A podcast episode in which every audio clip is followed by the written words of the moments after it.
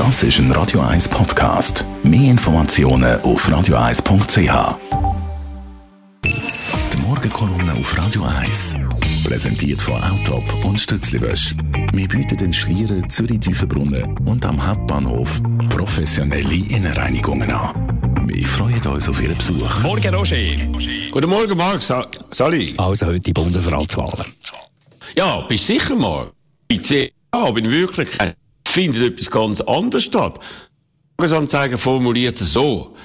Alle vier Jahre, immer in der Wintersession nach den eidgenössischen Wahlen, werden alle Bundesrätinnen und Bundesräte in ihrem Amt bestätigt.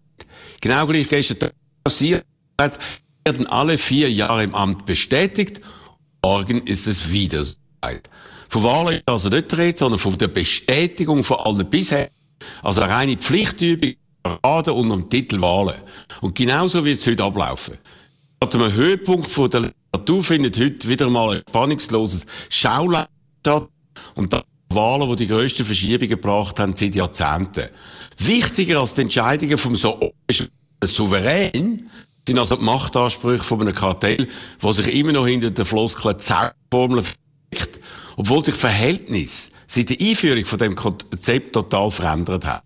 Statt drei grossen Parteien, die je zwei Sitze bekommen haben, und der viertgrößten Partei mit einem Sitz, so ist es im Jahr 1959 bei der Einführung von dieser Zauberformel gewesen, gibt es heute im Parlament nur noch eine richtig grosse Partei, nämlich das, und vier mittlere Parteien. Und da handelt es sich bei der aktuellen Bundesratsverteilung nur noch um Fußauben von Parteien, die sich an ihrer Macht ansprechen und immer größere Teil von der Wählerschaft aus der Regierung umsetzen. Also du siehst keine Chance für die Regularität?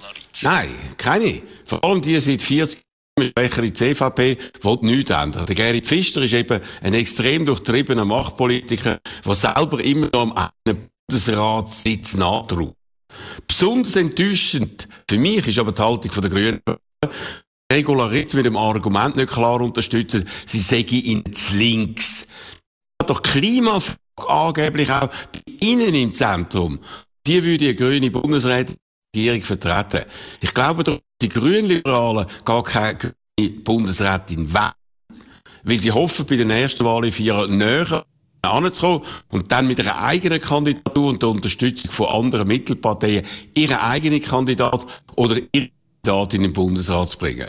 Das aber ist ein billiges Machtspiel und widerspricht der Liebe Grünliberalen für einen Umbruch in der Klimafrage.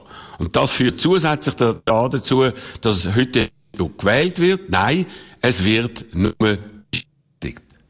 Die Meinung von Roger Rawinski, die kann man nachlesen auf radio1.ch. Die Morgenkolumne auf Radio 1.